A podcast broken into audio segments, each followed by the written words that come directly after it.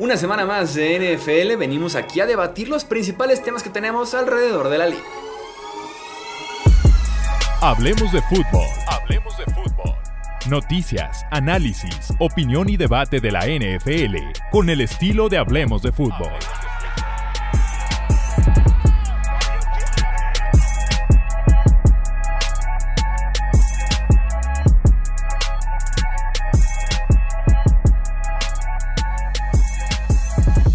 Amigos? ¿Cómo están? Bienvenidos nuevamente aquí Hablemos de Fútbol. Yo soy Jesús Sánchez. Un placer que estén aquí con nosotros nuevamente para platicar justamente de los principales temas que hay en la NFL hoy en día. Me acompañan por acá el buen Alejandro Romo. Bienvenido Romo, ¿cómo estás? Muy bien, gracias Chuy. Espero que tú también. Wilmar, un fuerte abrazo para ambos. Ahora sí que emocionado por volver después de unas semanas de ausencia. Así es, así es, no me quejo, no me quejo. Y Wilmar, también, ¿cómo estás? Bienvenido, Wilmar Chávez. ¿Qué onda, mi Chuy? Pues, descarado sería que te quejaras vos por no estar aquí. Pero bueno, eh, Romo, ¿qué está, cómo, ¿cómo estás? Qué gusto estar de vuelta por acá. Siempre es genial venir por acá a este podcast. Tenemos que empezar platicando de lo que está pasando en New England. Romo, platícanos. Yeah. Simple y sencillo. ¿Bailey Zappi o Mac Jones?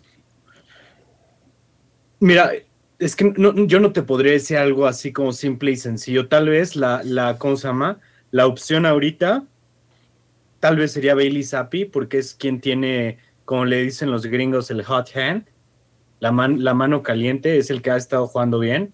Y realmente toda la temporada Mac Jones no se ha visto convincente, ¿no? O sea, ¿cuáles son sus estadísticas? Andamos con dos touchdowns, cinco intercepciones por ahí eh, no, o sea, ha cometido muchos errores, eh, no ha estado, no ha estado tomando, digamos, riesgos calculados. Siento yo que ha sido bastante negligente con el, con el balón. Y cuando nos vamos con Bailey Zappi, eh, cuida mucho más el balón. ha movido muy bien esa ofensiva. Se ha visto mucho mejor de lo que se estaba viendo con Mac Jones a principios de la temporada.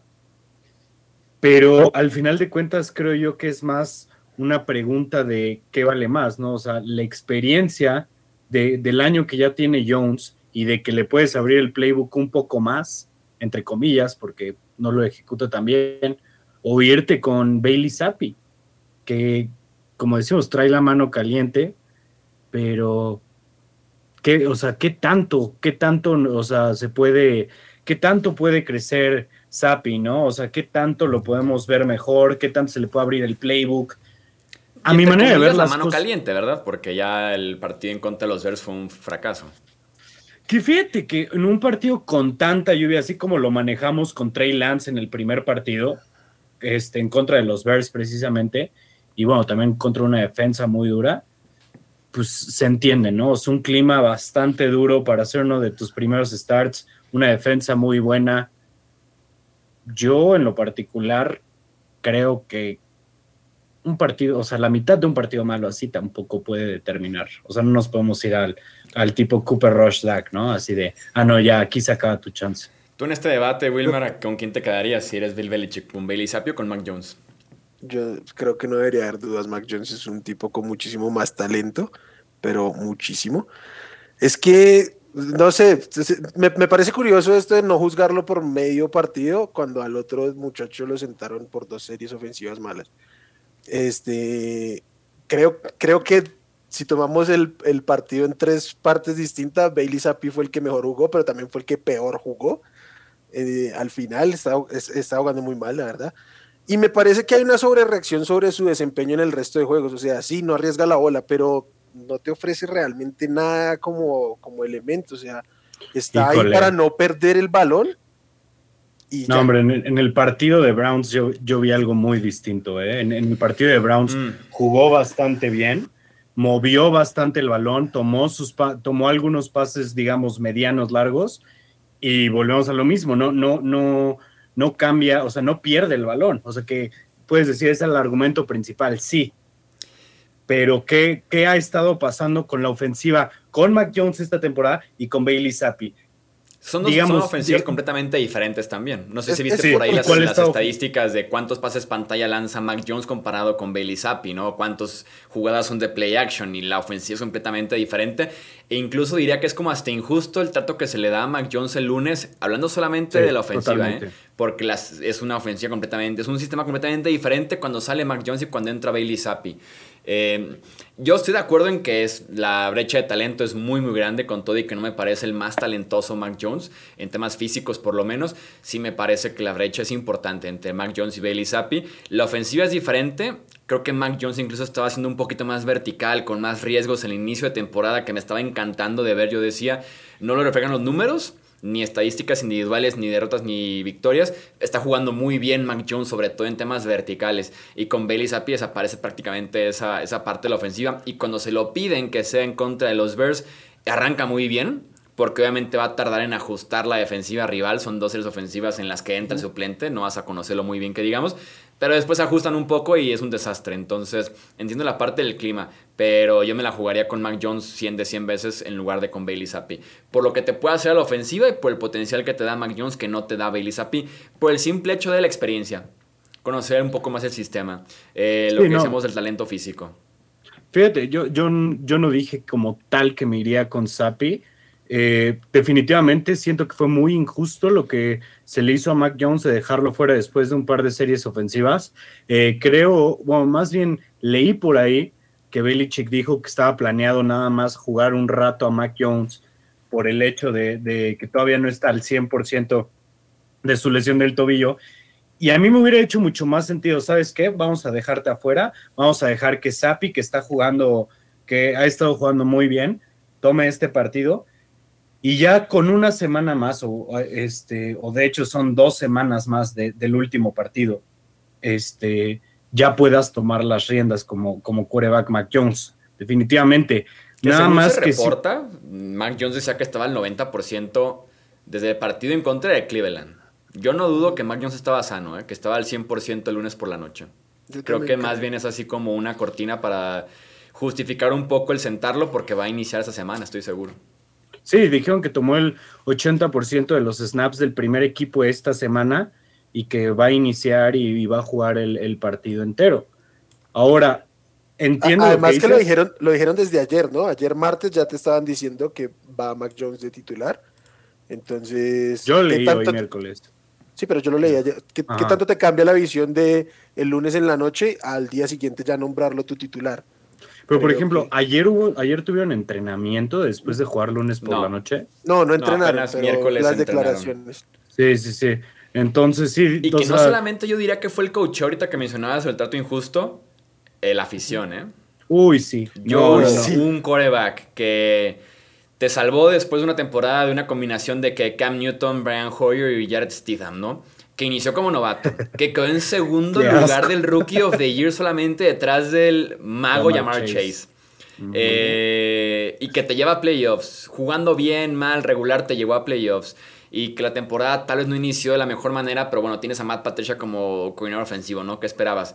Y después de solamente tres series ofensivas, por el euforia, empezar a gritar Zappi, se me hizo súper maltrato a Mac Jones. Súper de mal gusto. Sí. Y, y- y sobre todo cuando la afición había sido, siempre ha sido muy decente con los jugadores, ¿no? Bueno, es la Digo, afición que abuchó a Adam Vinatieri también un día, ¿verdad? Cuando regresó fíjate, con los de- Colts. de- de- fíjate que de eso no sabía. Entonces, Sí. entonces sí. Eh, el asterisco ahí. Pero bueno, por lo menos Pero- sí corearon el nombre de Brady cuando regresó el año pasado. Es, es lo que te iba a comentar, o sea. A medias. Bueno, ta- también si, si- también si no hacían eso, o sea, qué clase de afición son, ¿no? O sea, si, si, si abucharan al mejor, bueno, espérate, que los Packers abucharon a Far cuando volvió, ¿no? Pero porque se ve con los Vikings. Pero llegó con los Vikings. Sí, creo que tenía sí. que ver con eso. No, no, no. A mí se me hizo de mal gusto. Se me hizo de mal gusto abuchar y pedir a, a Bailey Zappi después de todo lo que ha pasado. Sí. Yo no lo hubiera hecho. Yo soy fan de los Pats ahí en Gillette Stadium y no pido a Bailey Zappi ni de broma. Híjole. Por más que mi ofensiva esté muerta, pues, o sea. No, o sea, entiendo. a Bailey Zappi. Digo, a Entiendo. Y, y- y volviendo rápido a un tema de lo que estaban diciendo, o sea, que se irían 100 de 100 veces con Mac Jones, o sea, entiendo que es un playbook completamente distinto, pero en este punto, ¿qué prefieren? O sea, el talento y el playbook abierto y algo más espectacular, o el ser efectivo y ganar. ¿Sabes? O sea, repasada que le pusieron a los Browns en Cleveland, repasada que le pusieron a los Lions. O sea, realmente el equipo con Sapi estaba caminando muy bien. Ahora, por ahí leí de, de, este Albert Breer que las relaciones entre New England y Mac Jones se han deteriorado mucho. Leí que estaba muy molesto por el hecho de que Matt Patricia fuera su coordinador ofensivo y que también estaba muy molesto en general con el play calling. Que, o sea, con, justa causa por completo, ¿no? O sea, lo han mandado a la guerra básicamente toda la, temporada, lo que estuvo ahí. Luego meten al, novato y ves cómo le cuidan mucho más el, playbook para que no cometa errores. Y si, bien, igual a mí es que aquí es un tema que, ponle, por más de que en este momento Sapi te pueda dar ligera oportunidad de ganar un partido más que Mac Jones, que yo no lo creo, aunque eso fuera cierto, pues yo creo que en este momento coyuntural de los Patriots eso no es determinante, porque en este momento son últimos de su división. No están a un partido de meterse a postemporada o cosas de esas. Creo que es más factible seguir poniendo a Mac Jones, seguir dándole la oportunidad, como decía Chuy, de soltar un poco el brazo y seguir desarrollándose como pasador. Bailey Zappi no te va a ofrecer eso. O sea, por más que por más enamorado que quiera cada quien estar de su historia y lo que quieran, hay limitantes físicos, técnicos que simplemente pues no dan. Mac Jones ahí uno fue primera ronda y el otro fue que sexta es Daily Zappi. No, fue cuarta. Fue cuarta. ¿Fue, cuarta ronda? Ah, fue cuarta, ok. Sí. Pero que digo, del sistema de Alabama, del sistema de Western Kentucky, que digo, Billy la rompió en colegial, no lo dudo ni un poquito, pero por algo sí, no, cuarta ronda hecho, y el otro es peligrito 15 del draft. De hecho, tiene el récord de más yardas, más yardas aéreas en una temporada. Este, obviamente jugando contra granjeros, ¿no? Como les gusta decir a los fans del, del fútbol soccer, que, la liga de granjeros es así. Pero... O contra, o contra, contadores e ingenieros que realmente es contra lo que juegan. Abogados. Sí, o sea, él está jugando contra. Sí, o contra los futuros líderes del mundo, pues, o sea. sí. bueno, también Western Kentucky, ¿qué te puede. El otro día que estabas presumiendo hablando de universidades, hablando de universidades que estabas presumiendo el otro día, eh, Romo en Twitter. Ah, que, que fui compañero de equipo de este Mike Bandy, Michael Bandy, el, el wide receiver de los Chargers, que, apenas promovieron del Practice Squad. Fui compañero de equipo. No, de, este, de, clase. ¿De, clase? ¿De equipo? No, o sea, de equipo en la clase.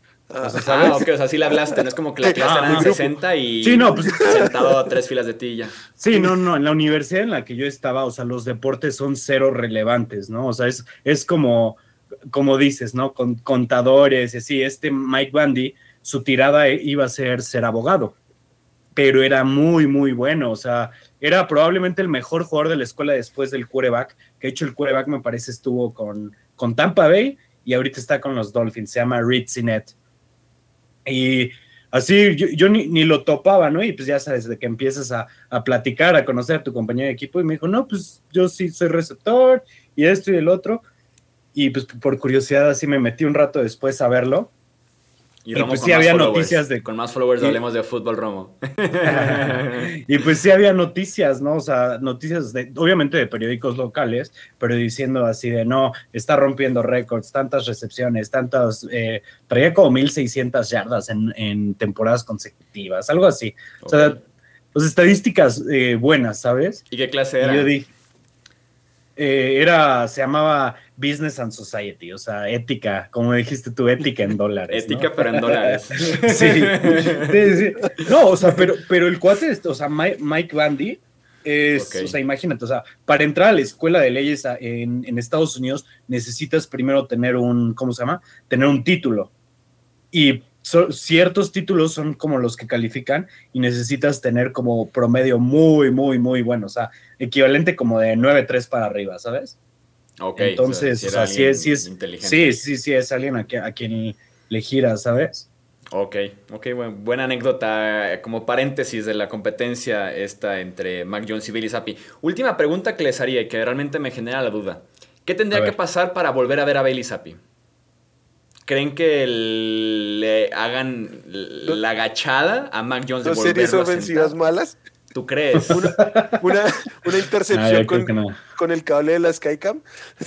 Yo, siento, yo, siento, este, que la correa va a ser muy larga con Mac Jones, ¿eh? Como que medio aprendiendo el tema, así como no vamos a repetir el mismo error. Totalmente. Y de hecho, o sea, por ejemplo, cuando Cam Newton estaba pestando en su temporada, pues nunca lo sentaron, ¿sabes? O sea, Belichick se casó con él. Digo, también tenía Stidham y a Hoyer de, de cosa de sustitutos, ¿no? Pero cuando Hoyer también estaba pestando, se comprometió con él, no metió Stidham, ¿saben?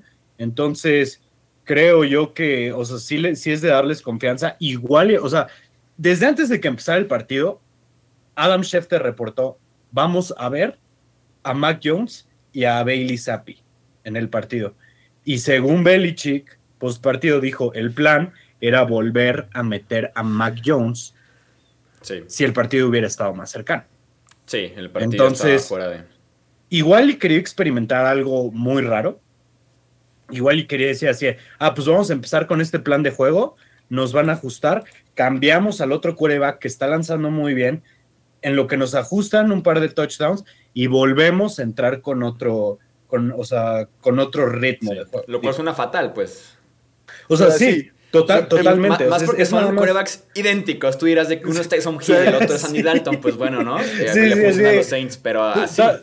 Sí, todavía traje así un quarterback que, que corre, que, que, puedes meter optativas, sí, pero los clonaron así. me, encanta, me encanta el meme que dice Bailey Zappi será el actor se hacen una película sobre Mac Jones. Sí, sí. es un gran meme porque están idénticos. O sea, se parece lo suficiente como para que sea el actor exactamente. ¿Ha funcionado alguna vez un sistema de dos corebacks en la NFL? ¿De ese estilo? Que recuerden. Es que tener dos corebacks es no tener coreback. Lo, sí, totalmente. Lo más cercano que he visto. Nah, ni siquiera se puede comparar un wildcard con eso. Un wildcard, perdón. Lo, más cercano pudiera ser que los Dolphins, cuando Tua iniciaba y después en el cuarto cuarto venía Fitzpatrick a ganarlo. Como, como si fuera un cerrador de béisbol. venía Así tipo. Ya, así ya traes, ya traes el, partido perdiendo, no estás moviendo en lo absoluto el balón. Vamos a traer al quarterback con el que podríamos estar ganando este partido cómodamente. Porque los, los, Panthers lo estuvieron haciendo un rato con Cam Newton y Sam Darnold y era un desastre ambos. Cada uno en su estilo era desastroso.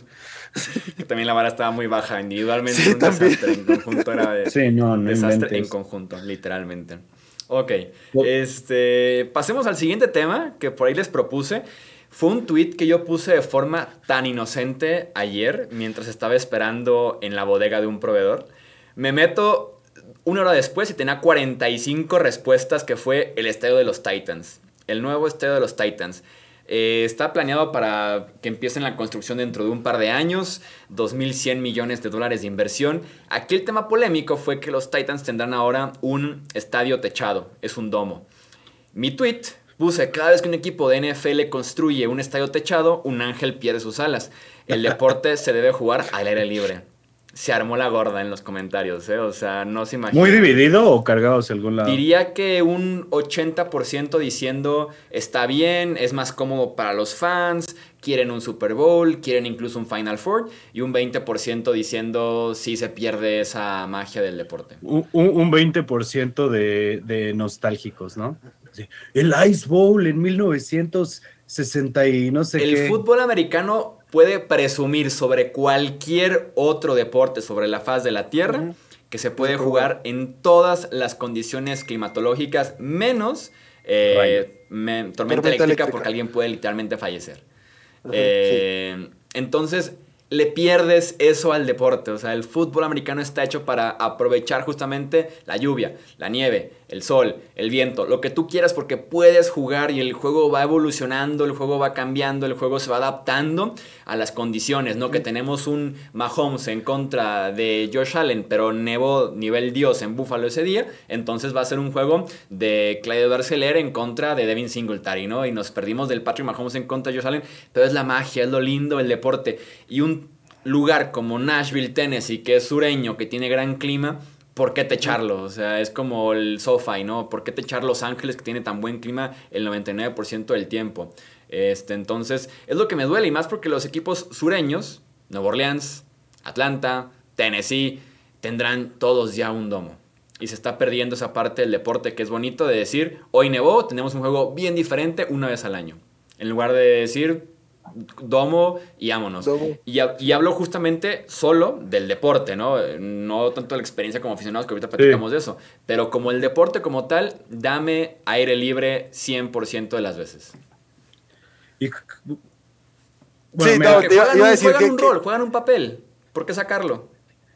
Yo te voy a decir algo. Una, cosa, una, cosa, son los, una cosa son los motivos, entender que te pone más cerca de estar en un Super Bowl, te brinda la oportunidad de generar otro tipo de espacios de espectáculo en el estadio, además del, del juego como tal de, de fútbol americano. Eso es como la motivación y eso es entendible. Otra cosa es en el campo y no solo es de nostalgia, es también un tema claramente de deportividad, de competitividad, de preparar un juego. O sea, cuando tú juegas en una ciudad con viento, con nieve, lo que sea, preparas distinto un juego que cuando llegas de viaje, básicamente.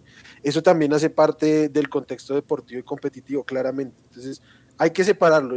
por ejemplo, no, pues, pues no vi las respuestas todas a tu tweet, pero puedo entender que, se hable de, de las motivaciones de por qué Tennessee lo haría, pero a mí particularmente creo que sí le pierde magia este, a la competitividad y a lo deportivo este tipo de, por ejemplo... Y es romanticismo, pero pues es parte de... Es romanticismo sí, claro, 100%. La neta. Y de todas las respuestas, solamente hubo un tweet que recibió así varias respuestas después de hate. Y te imaginarás de quién fue. solo una, solo una de hate, realmente. Pero, mira, mi argumento es el siguiente. Tú estás a favor del domo. A, favor del domo. Ok. De hecho, yo siento que, por ejemplo, equipos como New England, como Buffalo, como Chicago, Green Bay, se les debería de exigir que, o sea, hasta cierto año tienes para hacer un DOM. La razón de esto es que, para empezar, el nivel del espectáculo baja muchísimo. Es en juegos con, con, mucho aire, en juegos con mucha lluvia, en juegos con mucha nieve, por lo general podríamos decir que no sé, en el 90% de los casos, el espectáculo baja en un nivel muy alto. Otra. Yo diría que se transforma las lesiones. el espectáculo las lesiones. Es mucho más peligroso para un atleta correr en, condiciones, digamos, de lluvia muy fuerte. Eh, es mucho más fácil que se resbalen, que se truenen un ACL, por ejemplo. Eh, obviamente. Es igual de peligroso jugar en el MetLife Stadium, básicamente. Sí, sí, sí, sí. Sí, no, no, no estoy diciendo que el MetLife Stadium esté bien, ¿verdad? Pero yo, o sea, principalmente por eso, ¿no? O sea, seguridad de los, seguridad de los jugadores, nivel del espectáculo y la experiencia como aficionado. Hablemos de yo He estado, yo he estado en, un partido con muchísima lluvia. Eh, fue un San Francisco contra New England. Me parece que fue 2000, 2017, de la suspensión, ¿no? ¿O no fue ese? ¿Cuál? ¿No fue el de la suspensión de Brady, 2016? Fue cuando ganaron el Super Bowl contra los Falcons. De eso me acuerdo, sí, fue 2016.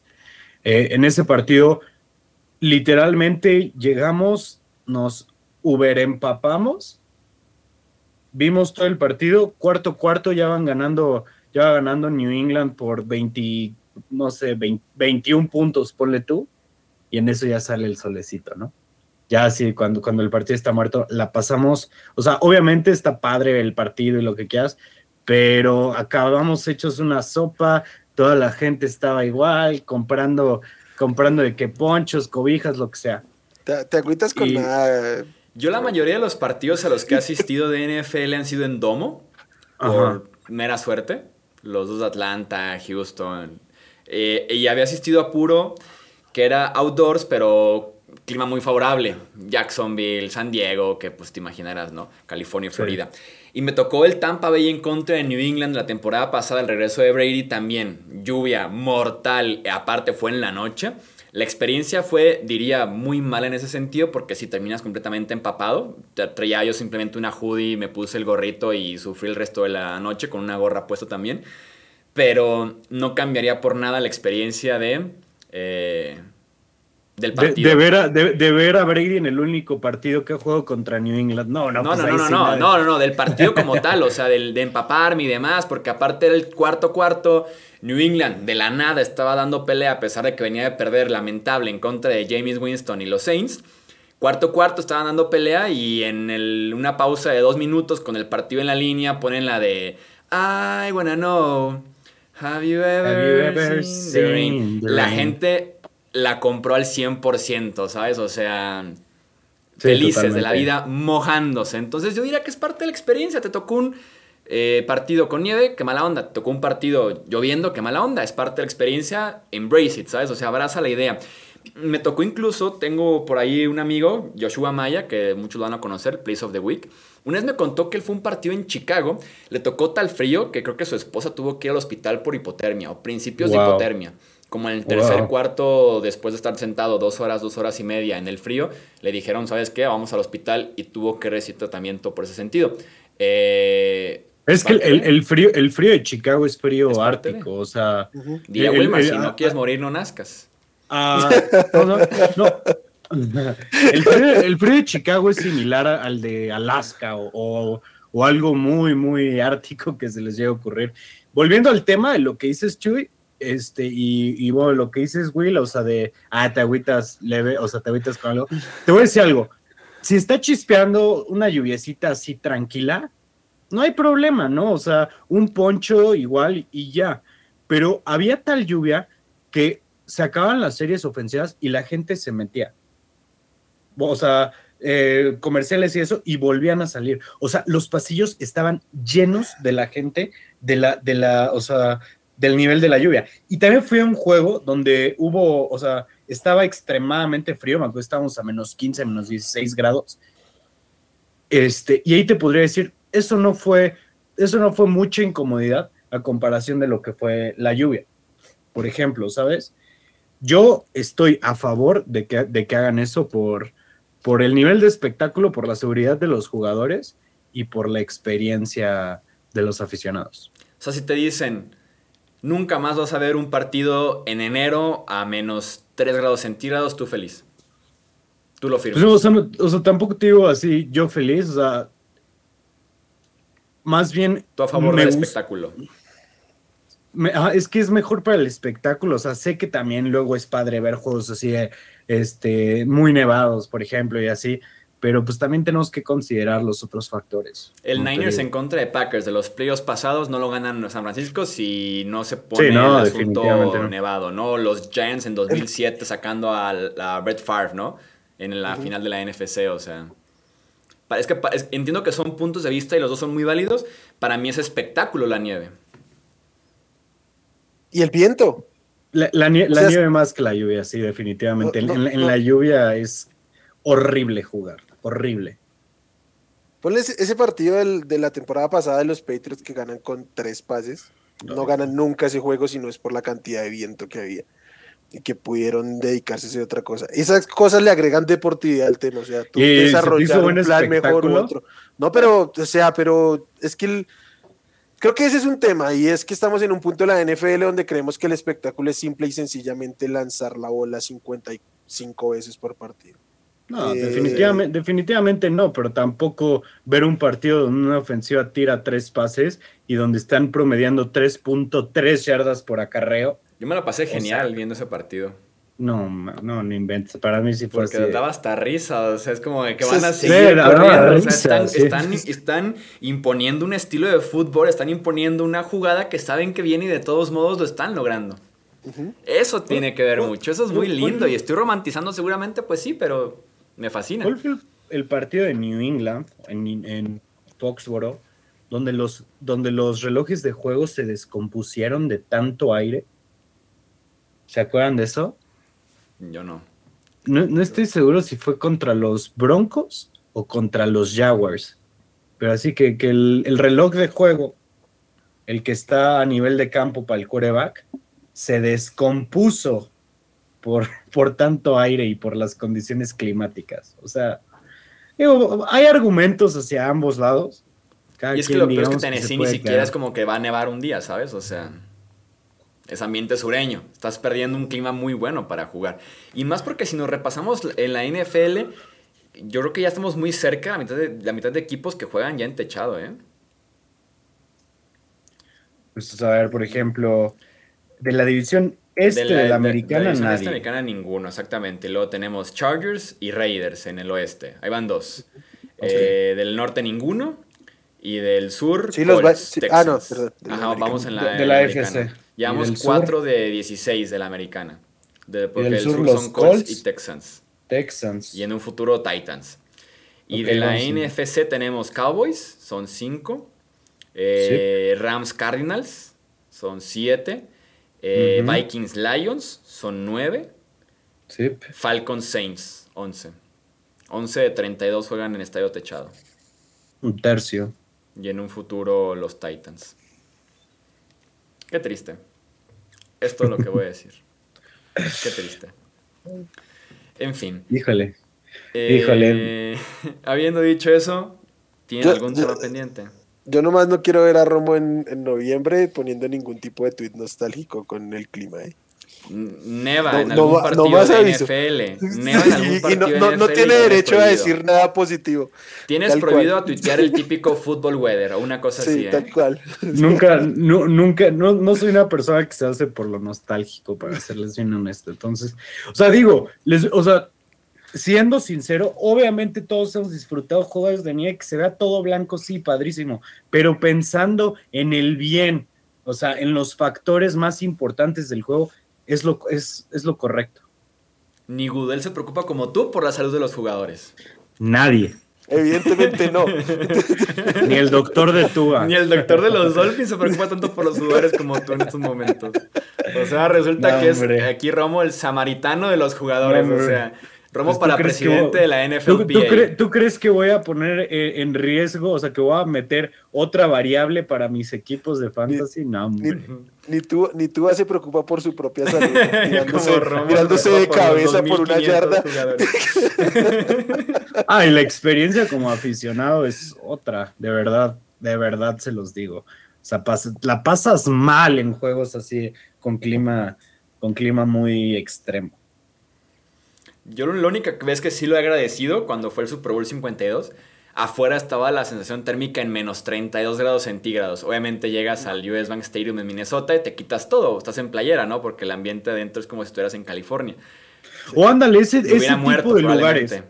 Igual yo creo que sería el punto, el punto medio, ¿no? O sea, de si llegas a tal temperatura, haz domo porque ya está, está muy canijo. O sea, por ejemplo, en el estadio de, los Chargers, que no es domo como tal, el estadio, el SoFi, no es domo como tal, pero, o sea, como dices, ¿no? O sea, desperdías el clima de California. O sea, es como si haces un domo en, en Florida, ¿no?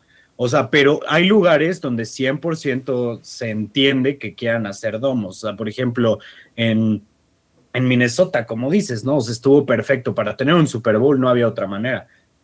Sí, y tal vez ahí sí hasta pones en riesgo la vida de las personas, ¿no? Jugando tres horas en enero, en la noche, ¿no? Que con Green Bay, digo, así aplica, pero creo, que todavía es más frío Minnesota que Green Bay.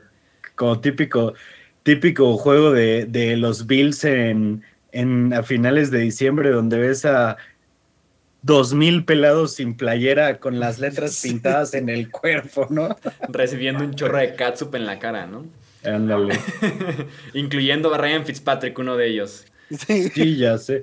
Sí, eso, es literal, ¿no? En este, en este enero hubo un partido así de playoffs, ¿no? ¿El de Fitzpatrick? Sí. Pues fue ese partido de New England, ¿no? El del viento. No fue ese No, fue el playoff. fue, el ah, playoff. Fue, en playoffs contra, contra New England. Contra New England. ¿Qué no, fue el playoff, fue en Foxborough, ¿no, verdad? No, no, los Bills ganaron la edición. Ah, claro. Sí, sí, sí, esos playoffs fue que Fitzpatrick apareció sin playera en las gradas. Sí, sí, sí. Qué locura. ¿Quieren platicar algún otro tema, amigos? Ya para cerrar. Hoy me late que yo traía algo por ahí yo creo, yo quería preguntarles si ustedes creen que los coreback veteranos que están teniendo un desastre de temporada van a revivir en algún momento de la temporada. O hablando de, de Rodgers, Brady y Ryan Asterisco. Russell Wilson. Ah, Ryan no, ya pero- no, porque ya lo declararon. eh, Russell Wilson no va a revivir nunca con ese mugrero de equipo. Pero O sea, no, es, culpa del equi- puntualmente- es culpa del equipo lo que está pasando con Russell No, no, Wilson. no, o sea, en general, todo. Ah. eh, o sea, él Es como culpa- parte del equipo.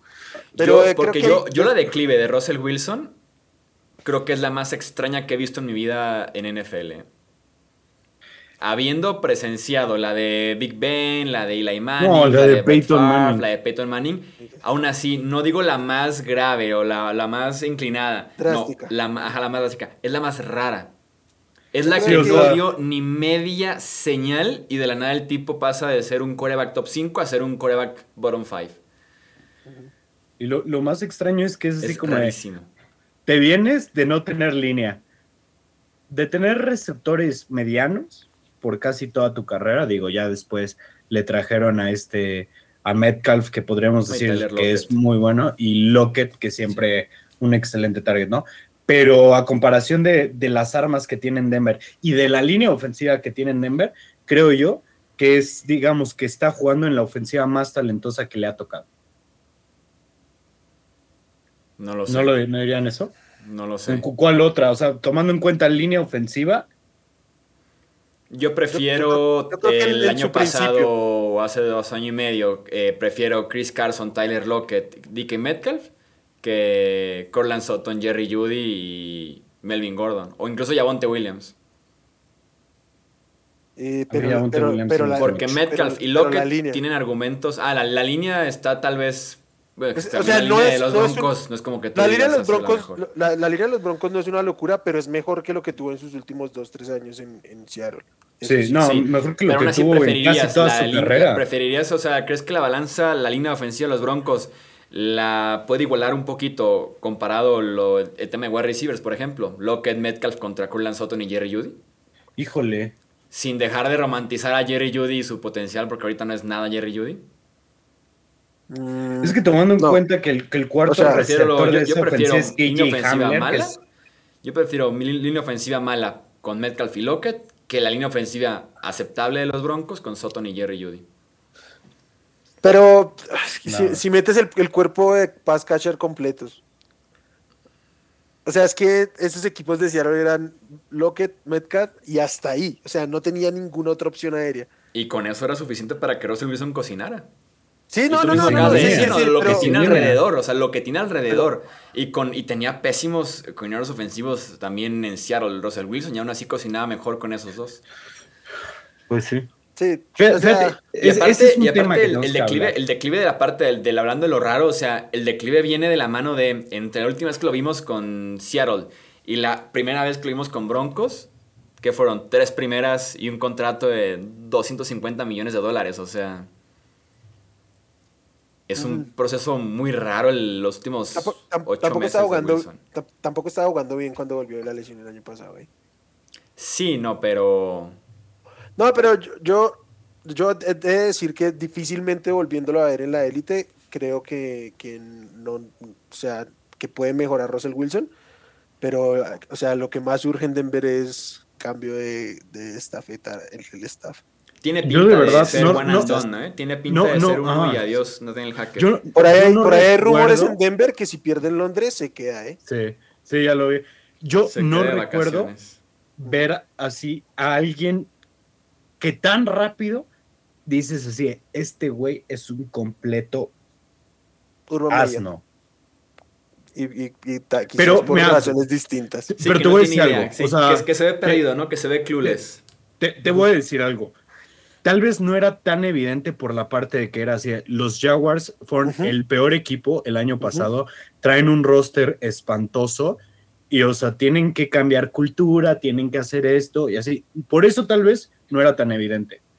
Pero para las expectativas que se tenían para los Broncos de este año, para los Broncos que les pusieron cuántos primetime games, no sé, pero van de traer como seis en, en- en el año o más. Yo creo más.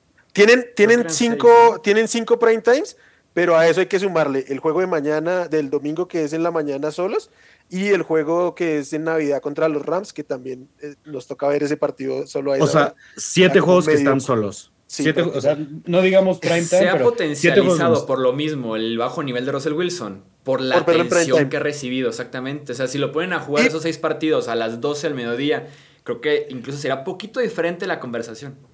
Y ahora la cantidad de reflectores que tiene sobre su imagen y lo cringe que es su publicidad propia. Wow. La imagen que da es increíble. Sí, no, no. ¿Vieron el reporte de hoy? ¿Vieron el reporte de hoy? de que se puso cuatro horas a hacer flexiones y high knees y eso. O sea, en, buena onda. Para encerrar en el baño del avión, ¿eh? Si me dices que traes, que traes 15 pases de anotación en cuatro partidos, bueno, vamos a ponerle en cinco partidos, ¿no? Te lesionaste y estás haciendo eso, suenas así de, ah, y ni siquiera, ni siquiera, pero todavía dices, pero cuando eres un completo desastre y quieres sacar esos reportes así, estoy muy comprometido, es Es que el tipo da cringe, el tipo es incómodo, o sea, no sí. por sus comerciales y demás, el hecho de que tantos compañeros estén también saliendo a hablar mal de él, Hace poco salió un reporte de que para poder hablar con él había que hacer cita con su manager. Incluso yo siendo un Doc Baldwin, por ejemplo, o sea, el wide receiver uno del tipo durante 4, 5 años, 6 años, 7 años, era hacer cita con el manager o contactar al manager para que él te buscara a Russell Wilson. Ni siquiera puedes marcarle tú directamente. Como que se les, se les subió demasiado, o al menos no sé si es un mercado como mucho más grande, el de los Broncos, que tal vez sí, pero sí se siente mucho más subido. Eso de que salí en el entrenamiento corriendo, voy a hacer los brazos pequeños para que se vea, pero, o sea, así como si estuvieran dándole las manos a su equipo. Como practicando el... El hodl, el, practicando el hodl el año pasado, así de que se sentaba así con nadie y así. No, y la lanzaba y todavía celebraba así como de que bien, y sabes, de que gané cinco yardas, no sé. Si el tipo es incómodo, el tipo es incómodo y creo yo que no le ayuda para nada la presión que, se, que debe estar sintiendo. El tipo se ve presionadísimo de cumplir, obviamente por lo que pagaron por él, porque ha sido el tipo más criticado de toda la NFL. Y creo que entre más pasan las semanas, más presión tiene y peor va a estar jugando Russell Wilson. Yo no le veo que se recupere este año por lo menos.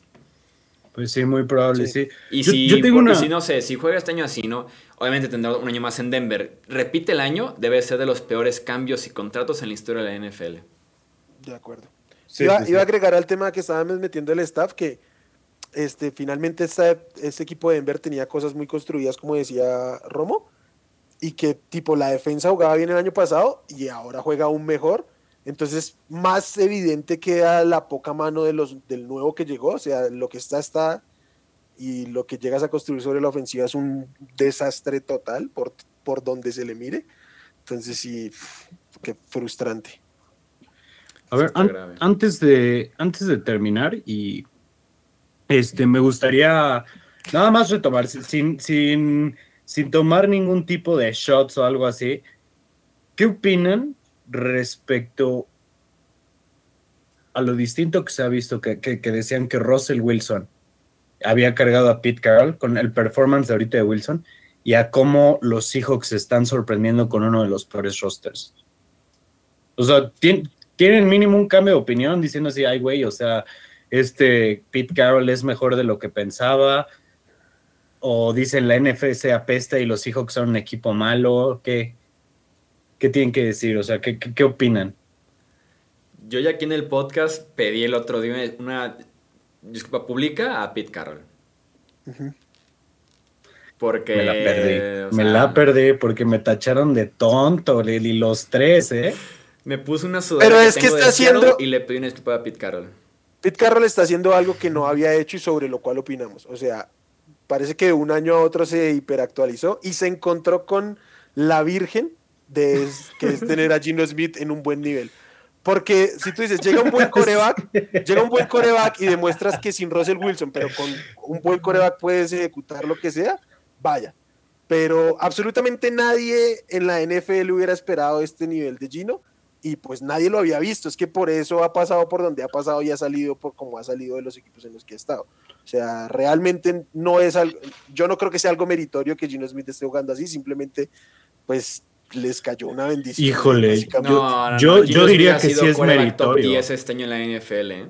Sí, no, pero yo, yo, yo sí diría que es Gino Smith ha sido uno de los mejores 10 quarterbacks Sí, sí, sí, sí, sí, por eso, pero no estoy diciendo que sea mérito de Seattle sacar ese potencial de Gino Smith, Híjole, para mí sino sí. que se les apareció el nivel de Gino Smith. De un momento a otro empezó a jugar una locura.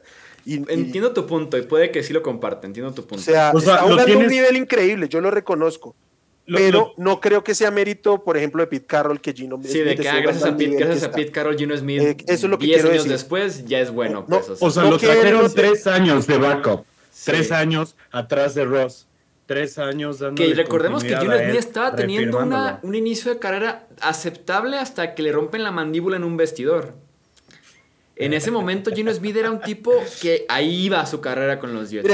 Mire, lo, lo voy a decir así, si, si en Seattle hubieran visto este nivel de Gino Smith el año pasado, cuando entró por la lesión, cuando se recupera Russell Wilson, lo hubieran tradeado ahí, porque hubieran estado convencidos de lo que tenían, no hubieran incluido a Drew Lock en el cambio, porque ¿para qué te vas a llevar a Sí, Drew no, Lock no. en un cambio? Y o sea, el mensaje de Seattle no era de confianza en Gino. Smith de ninguna manera. Sí, no, Entonces no se les cambien a apareció el nivel. porque ah, Gino Smith tengo confianza en él, claro que no. Y más porque probablemente si Drew Lock no se conmociona en la semana 1 y que de pretemporada y que se pierde la semana 2 de pretemporada, Gino Smith tal vez ni siquiera inicie el año con Seattle.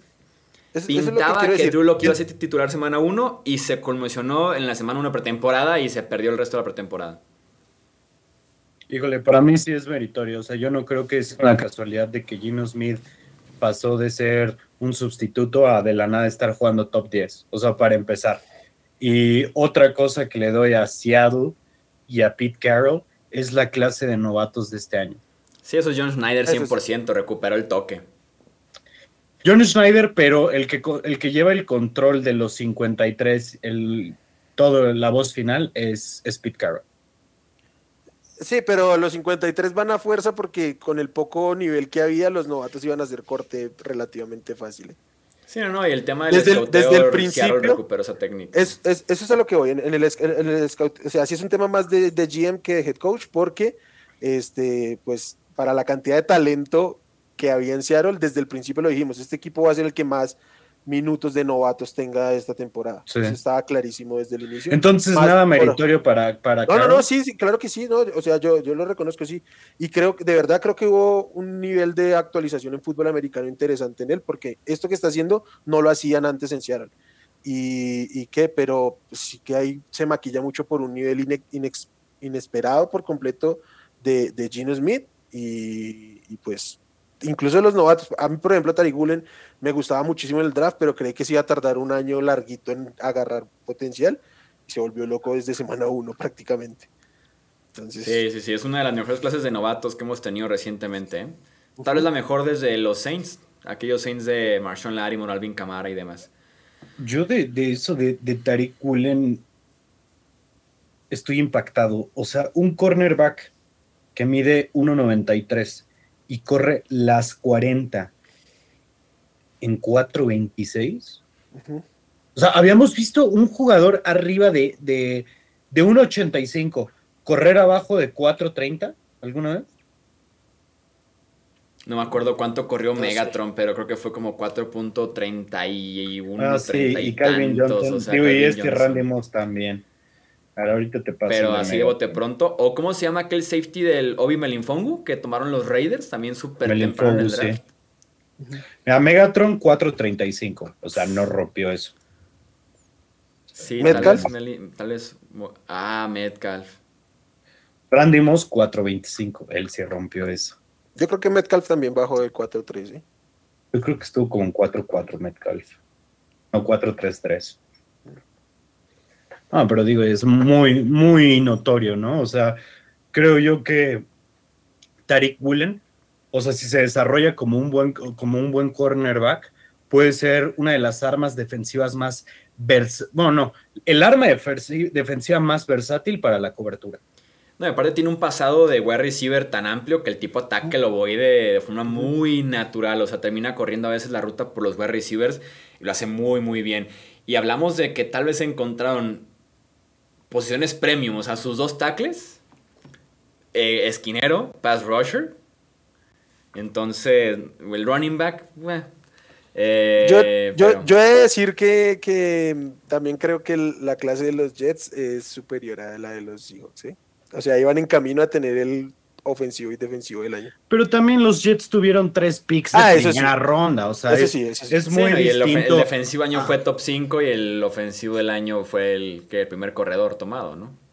Sí, tiene un poco sí. más de mérito tal vez los Seahawks, pero entiendo que sí la clase de novatos de los Jets también está por los cielos. Bueno, estaba con Brice Hall, pero sí, también está por los cielos. Y, y mi hombre sos. Muy bien. Ayer me hicieron, ayer me hicieron una pregunta y se las voy a rebotar. ¿Sos Gardner podría ser ya top 5 de la posición? La verdad me hace que no. falta ver más de los Jets como para, como para decirte eso. O sea, no, no me sentiría como, como respondiendo ahorita porque de los Jets no he visto lo suficiente. A mí me brincó mucho que no pude decir de inmediato que no. Cuando reflexioné que no pude decir de una no, dije, o sea, es muy bueno, es muy meritorio. Porque, o sea, no lo esperarías Sí.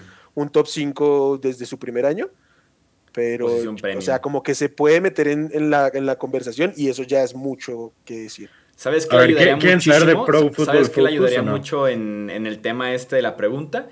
Que quitas a varios este año. Jalen Ramsey A- no ha sido a- a top Jalen 5. Ramsey, a- a Jair Alexander. Denzel Ward. O sea, Jesse Jackson, muchos ya no, o muchos no han sido top 5 este año. Si te fijas A ver. exclusivamente este año, tal vez dirá que sí. A ver, a ver, a ver. ¿En qué número creen que lo tiene Pro Football Focus? Dos. No, dos no. Los dos primeros son los dos de Filadelfia, ¿no? No. Ninguno Bueno, en era- Filadelfia está en el top 10. pasada. Uh. Eh, ¿Cinco? Sí, está No en sé, 5. es- ¿Y quiénes son los otros cuatro?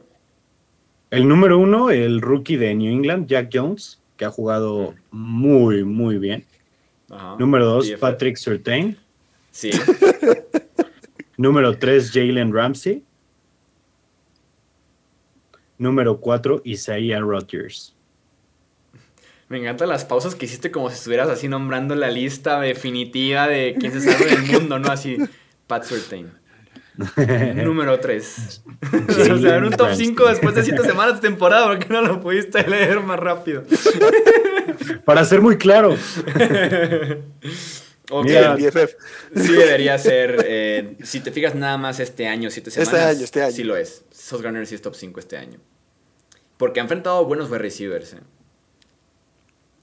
Y los ha secado, pero. Y los Increíble. Texans fueron por otro cornerback antes de que se fuera Sos Garner. En el draft. Que tampoco, que, que tampoco jugado mal. ¿no? Pero, O sea, no, no estuvo mal, pero pero, se sabía que Sos Garner era el mejor jugador de todo el draft. Se dijo, aquí se dijo. Yo, yo creo que era el jugador que te llevabas y decías así, este güey no hay manera de que fracase. de que fracase. O sea, este güey no es un bust, ¿sabes? Pu- Y todavía, todavía tipo llevarte a, a Stingley, que digo, traía un talento más perro y lo que quiera. No, no talento más perro, perdón. Pero que, que estaba hypeado tan, tan como él. No sé, o sea, yo sí veía un- una separación clara entre, entre Gardner y, y Stingley. Muy bien. Vamos dejando hasta aquí entonces este debate NFL. Se puso bueno, tenemos ya la hora aquí platicando, así que Ay, güey. contenido hay, después de que nos ausentamos por aquí un par de semanitas, pero bueno, estamos de regreso con más contenido de NFL seguramente muy pronto. Recuerden suscribirse, recuerden dejar un like, seguirnos en Twitter, Facebook, Instagram, checar también los perfiles de Wilmer, el perfil también de Alejandro Romo. Estos hablemos de fútbol, yo soy Jesús Sánchez, amigos, muchísimas gracias nuevamente, hasta la próxima. Gracias por escuchar el podcast de Hablemos de Fútbol. Para más, no olvides seguirnos en redes sociales y visitar hablemosdefutbol.com.